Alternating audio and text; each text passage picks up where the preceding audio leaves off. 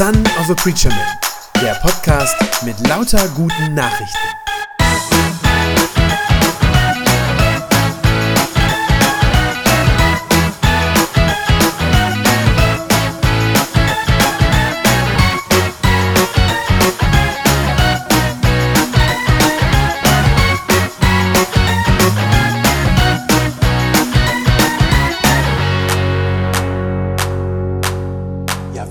Schon dem Ende unserer Themenreihe über die Waffenrüstung Gottes. Ihr seht es da vorne nochmal eingeblendet.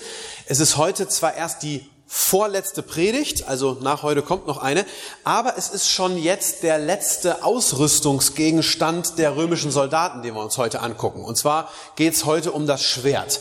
Ähm, Das ist die zweite Hälfte von dem Vers 17, Epheser 6, Vers 17, da steht, äh, also Paulus fordert die Christen auf und sagt, nehmt das Schwert des Geistes, das Wort Gottes in die Hand.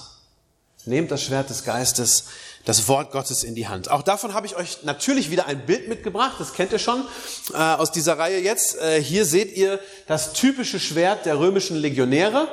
Äh, Ich hoffe, man kann es einigermaßen erkennen. Wir haben es sogar zweimal hier vorne. Äh, Ihr seht, das war ein sogenanntes Kurzschwert. Ja, äh, nicht besonders lang, nicht wie später im Mittelalter, wo es so zwei Händer gab oder sowas, ähm, sondern relativ kurzes Ding.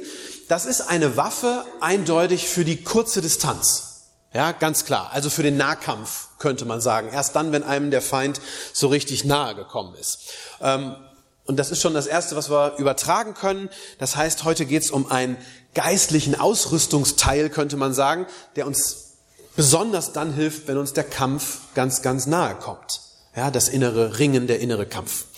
Ähm, interessant ist, dass von all den Dingen, die wir im, äh, in Epheser Kapitel 6 bis jetzt gesehen haben, also von all diesen Ausrüstungsgegenständen, die da aufgezählt werden, da ist das Schwert, wenn ihr mal äh, überlegt, ist das die einzige echte Waffe. Die einzige echte Waffe. Die ganzen anderen Teile, die wir uns ja schon angeguckt haben, Brustpanzer, Helm, Stiefel äh, und so weiter, das waren ja alles keine Waffen im engeren Sinne. Das waren Rüstungsteile, könnte man sagen, also mehr passiv, mehr zum Schutz der Soldaten. Ähm, Das Schwert ist jetzt das erste und einzige Teil, das eine echte Waffe ist, hat beide Seiten sozusagen, ne? beide Aspekte. Es ist sowohl zur Verteidigung zu gebrauchen, wie aber auch tatsächlich zum Angriff. Zugleich ist das Schwert in Epheser 6, das habt ihr gerade in dem Vers gesehen, ist auch der einzige Gegenstand, der mit zwei Begriffen umschrieben wird oder erklärt wird. Äh, Und beide, diese beiden Begriffe müssen wir uns ein bisschen genauer anschauen. Paulus redet zuerst vom Schwert des Geistes, so heißt das da, ja, das Schwert ist das Schwert des Geistes. Und dann fügt er erklärend hinzu, so eine kleine, kleine äh, Ergänzung, sagt er, das ist das Wort Gottes. Ja, das ist das Wort Gottes. Und diese beiden Dinge werden wir uns jetzt genauer anschauen. Zuerst, warum das Schwert des Geistes? Also warum sagt er das so? Bei, all, äh, bei allen anderen Dingen, die wir gesehen haben in der Reihe, war es ja immer nur ein Begriff. Also ihr werdet euch daran erinnern, ja, der Brustpanzer der Gerechtigkeit. Ein Begriff. Äh, der Helm des Heils. Der Schild des Glaubens. Also da war immer so ein Ding, was sozusagen äh, verglichen wurde.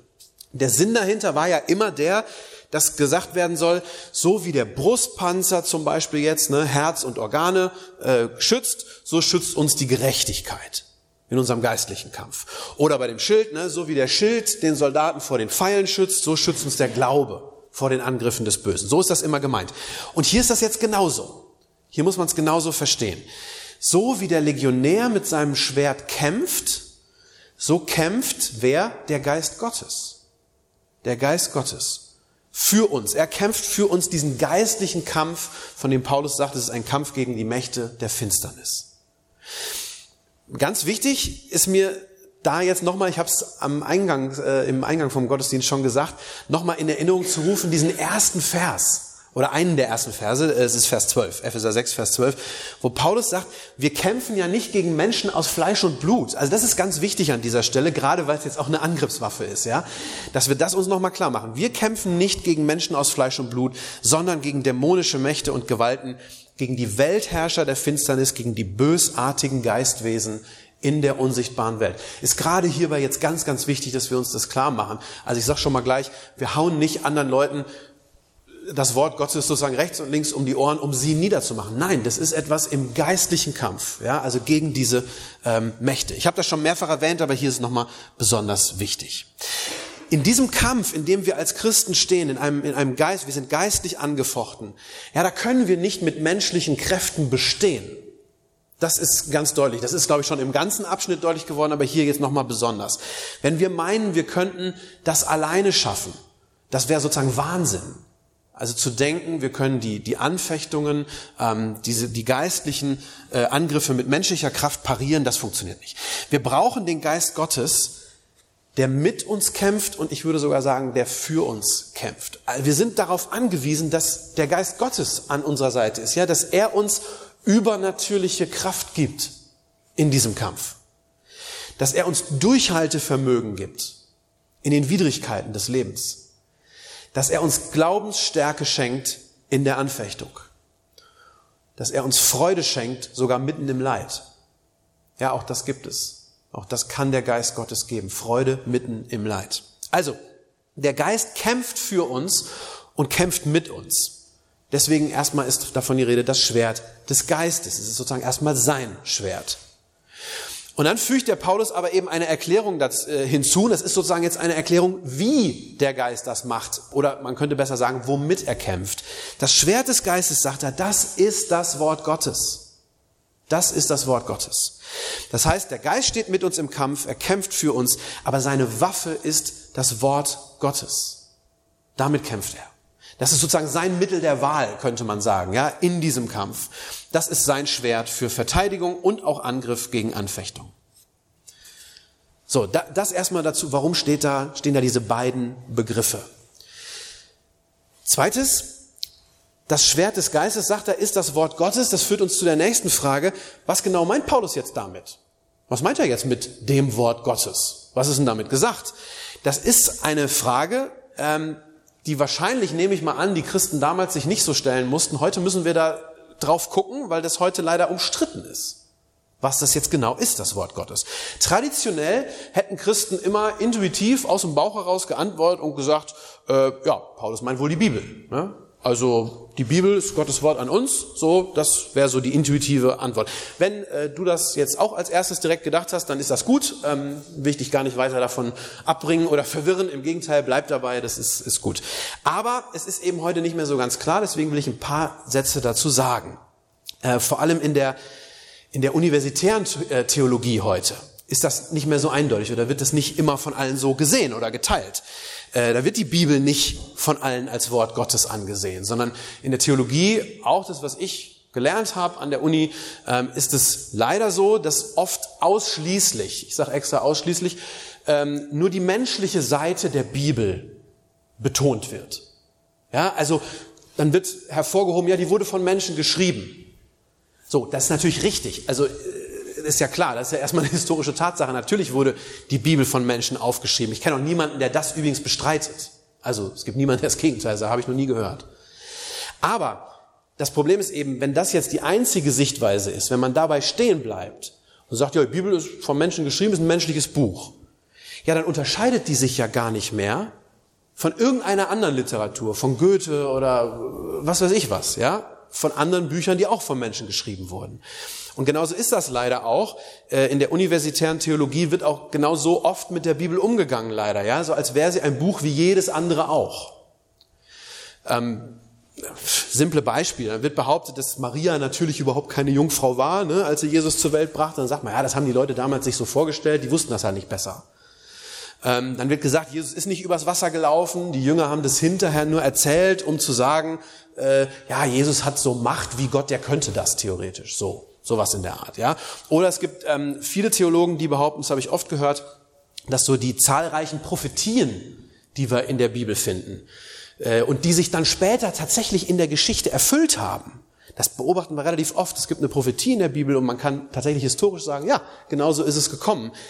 Ja, dann wird von den Theologen oft gesagt, na ja, okay, wenn sich das so Wort für Wort erfüllt hat, na ja, dann werden die das hinterher da reingeschrieben haben. Also, weil echte Prophetie, das kann man sich gar nicht vorstellen, also dass es das irgendwie gibt. Ja, also so geistgelenkte Prophetie, ähm, da rechnet sozusagen keiner mit. Äh, ihr merkt schon, äh, das sind diesseitige Sichtweisen, ich würde sagen eigentlich ungeistliche Sichtweisen auf die Bibel, jedenfalls wenn es dabei äh, stehen bleibt. Ich habe nur so ein paar kleine Punkte genannt, da gibt es tausende mehr, hm, aber sie zeigen, wie die Bibel heute oft gesehen wird oder betrachtet wird und wie damit umgegangen wird. Da ist dann oft kein Gedanke mehr daran, dass in der Bibel der lebendige Gott am Werk ist. Ja, dass das sein Wort ist, dass er dadurch wirklich redet. Ähm, ich habe das sogar gehört, manche Theologieprofessoren sagen sogar, man müsste ganz bewusst und gezielt die Bibel so auslegen und dann sagt man, als ob es Gott nicht gäbe. Ja, weil man sie erst dann sozusagen richtig versteht. Also habe ich tatsächlich so gehört. Sowohl für die Juden in allen Jahrtausenden, aber auch für die ersten Christen ist das ein völlig absurder Gedanke. So ein völlig abwegiger Gedanke, das so zu sehen oder so zu lesen. Sowohl für die Juden wie auch für die Christen stand immer fest, Gott hat gesprochen. Gott hat gesprochen. Er hat zu unseren Vorvätern gesprochen, er hat zu den Propheten gesprochen, später dann zu den Aposteln und so weiter. Und sie waren immer davon überzeugt, wir wissen auch noch, was er gesagt hat. Also nicht nur, dass er irgendwas gesagt hat, sondern das ist aufgeschrieben worden. Und wir können das nachlesen. Ja, und zwar in den heiligen Schriften. So wurden die immer genannt. Also in der jüdischen Tora, ähm, bei den Propheten natürlich auch, später im Neuen Testament. Das war immer klar. Und auch der Paulus, der meint das ganz genau so. Das kann man nämlich hier sehen in diesem Text, dass er das genau so versteht und so meint. Ähm, da muss man nämlich einmal, äh, mute ich euch jetzt kurz zu, eine Minute lang, muss nämlich einmal in das Griechische reingucken. In den, in den griechischen Wortlaut. Er hat das ja auf Griechisch aufgeschrieben. Da steht nämlich nicht im Griechischen der Begriff, der sonst oft für Wort gebraucht wird. Ne? Also wenn er Wort Gottes, da steht ein anderer Begriff als das, was sonst häufig der Begriff für Wort ist. Normalerweise heißt Wort auf Griechisch Logos. Ja, da kommen ganz viele von unseren Logien her, ne? die Theologie oder die Geologie oder so, daher kommt das. Also Logos heißt es eigentlich. Und das kann wie in unserer Sprache auch, wie im Deutschen auch, kann das eine sehr umfassende Bedeutung haben. Also damit ist nicht nur unbedingt ein einzelnes Wort gemeint, äh, sondern äh, so, so größer. Also zum Beispiel wie der Kanzler sprach ein Machtwort.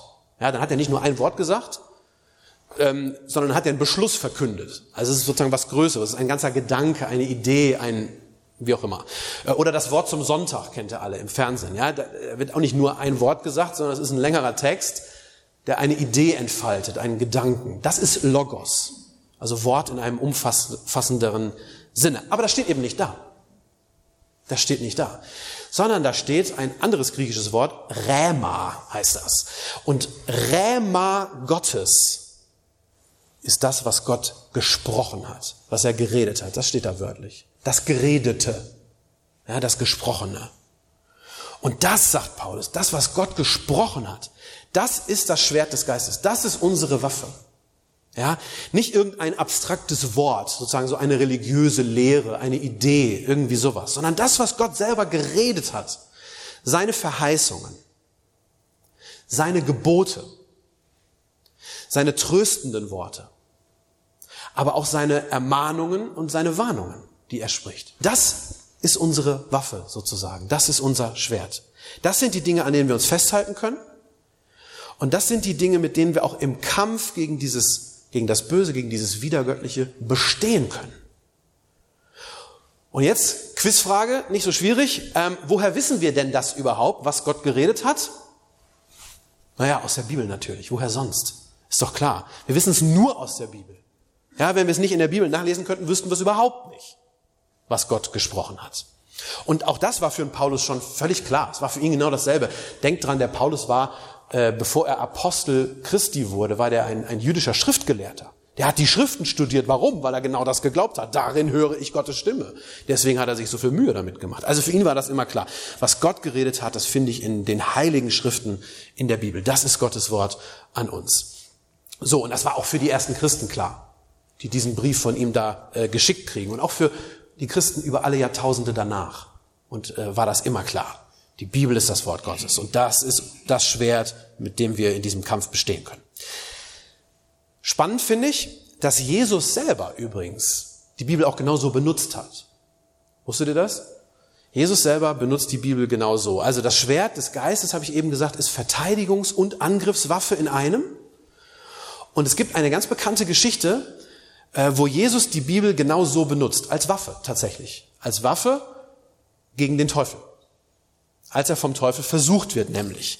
Ähm, vielleicht kennt ihr das. Bevor Jesus begann, so öffentlich aufzutreten, bevor er angefangen hat zu predigen, da wird erzählt, dass er sich zuerst einmal, es war so als Vorbereitung für seinen Dienst, hat er sich zuallererst einmal zurückgezogen. Er ist in die Wüste gegangen. Ja, ganz alleine wird da erzählt, um keine Ablenkung zu haben, um sich auf seinen himmlischen Vater zu konzentrieren. 40 Tage lang geht er in die Wüste. Er fastet und er betet dort, ist wirklich ganz eng im Kontakt mit Gott. 40 Tage lang, mehr als einen Monat. Und dann steht da, nicht weiter verwunderlich, dann steht da, dass er am Ende der 40 Tage hungrig war und erschöpft. Und in der Situation, als er hungrig ist, müde ist, da kommt der Teufel und attackiert ihn, also geistlich, ja, der greift ihn an, versucht ihn äh, zu verführen, versucht ihn von Gottes Auftrag wegzubringen. Ähm, er macht das ganz geschickt, er kommt an, der Teufel kommt an, so wird das erzählt, sagt zu Jesus, ah, also wenn du der Sohn Gottes bist, dann befiehl doch diesen Steinen hier, dass sie zu Brot werden. Ne, dann hast du was zu essen, soll das heißen. Und Jesus wehrt sich dagegen, gegen diese Einflüsterungen. Und wie macht er das? Er macht es mit der Bibel, mit der Schrift. Er zitiert nämlich etwas. Ähm, es geht so weiter. Jesus antwortete ihm, nein, denn in der Schrift steht, der Mensch lebt nicht nur vom Brot allein, sondern von einem jeden Wort, das aus Gottes Mund kommt, sagt er. Das ist ein Bibelzitat. Ihr seht also, Jesus hält sozusagen die, die Bibel, die Schrift, sagt er an der Stelle, ne? die Schrift, die hält er für so mächtig, dass er damit den Teufel abwehren kann. Das funktioniert auch. Tatsächlich. Der Teufel versucht es dann nochmal, geht noch einen Schritt weiter, zitiert dann ganz, ganz geschickt, ganz clever, zitiert dann seinerseits einen Bibelvers. Das ist die zweite Runde sozusagen, der zweite Versuch. Ähm, er zitiert einen Bibelvers und versucht den so zu seinen Gunsten zu verdrehen. Ich lese euch das mal vor. Matthäus 4 ist das. Äh, daraufhin ging der Teufel mit ihm in die heilige Stadt, also nach Jerusalem, und stellte ihn auf den höchsten Vorsprung im Tempel und sagte zu ihm, wenn du Gottes Sohn bist, dann stürz dich hier herunter, denn, sagt der Teufel, es steht ja geschrieben, und er zitiert die Bibel, er schickt seine Engel für dich aus, um dich zu beschützen. Auf den Händen werden sie dich tragen, damit du deinen Fuß nicht an einen Stein stößt. Also der Teufel ist durchaus in der Lage, die Bibel zu zitieren. Wir sehen daran, manchmal werden Bibelworte ganz bewusst hergenommen oder zitiert mit der Absicht, um Menschen in die Irre zu führen. Das geht. Das gibt es. Ich kann das verdrehen. Ja, das haben zum Beispiel krasses Beispiel aus unserer eigenen deutschen Geschichte. Das haben zum Beispiel die Nazis gemacht, indem sie Bibelstellen hergenommen haben. Das waren ja keine gläubigen Menschen, aber die haben halt Bibelstellen hergenommen, ähm, wo erzählt wird, wie die Juden Jesus verhaftet haben und zu Pontius Pilatus bringen. Haben sie gesagt: Seht ihr, die Juden, die Bösen, das sind die Mörder unseres Herrn Jesus Christus. Deswegen müssen wir die jetzt verfolgen. War also eine Methode, die die gemacht haben. Die verdrehen das, ja, für ihre Zwecke. Das ist teuflisch, tatsächlich. So, also das, das gibt es. Ähm, ich glaube, es passiert auch heute immer noch wieder. Auch in der Politik wird manchmal die Bibel missbraucht, nicht so sehr bei uns, das passiert dann eher in anderen Ländern. Ähm, aber es gibt's heute noch. Auch in theologischen Debatten erlebe ich das. Aber Jesus wehrt auch diesen Angriff konsequent ab, und zwar wieder mit dem Wort Gottes. Ja, ich lese euch das vor. Jesus gab ihm zur Antwort, es heißt aber auch, sagt er, er stellt also was anderes dagegen, es heißt aber auch, du sollst den Herrn, deinen Gott, nicht herausfordern, nicht versuchen. So antwortet er darauf. Ihr seht daran, das finde ich sehr wichtig, einen sehr wichtigen Gedanken. Es reicht nicht, einen Bibelvers irgendwie zu zitieren. Ja, mit einem Bibelvers kann ich immer alles machen. Dann kann ich machen, was ich will. Wenn ich den aus dem Zusammenhang herausreiße, kann ich damit auch Unfug anstellen.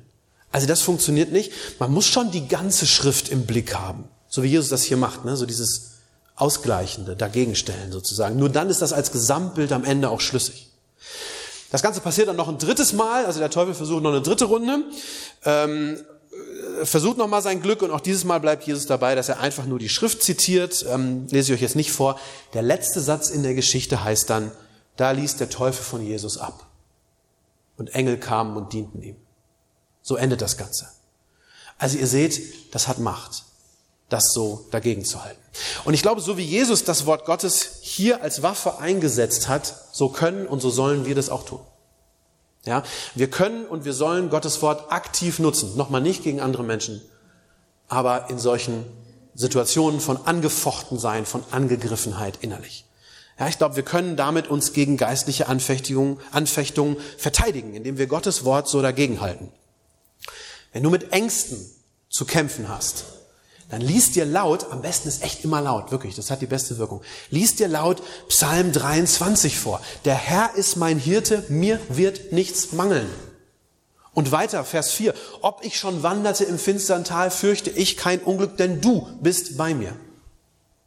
Lest es euch laut vor, wenn ihr irgendwie merkt, da steigt Panik in mir auf. Wenn der Widersacher dir einflüstern will, dass Gott dich nicht gebrauchen kann, ja, dass du zu schlecht bist, ja, dann reibst du ihm die aktuelle Jahreslosung von diesem Jahr unter die Nase. Johannes 6, Vers 37. Jesus Christus spricht, wer zu mir kommt, den werde ich nicht abweisen.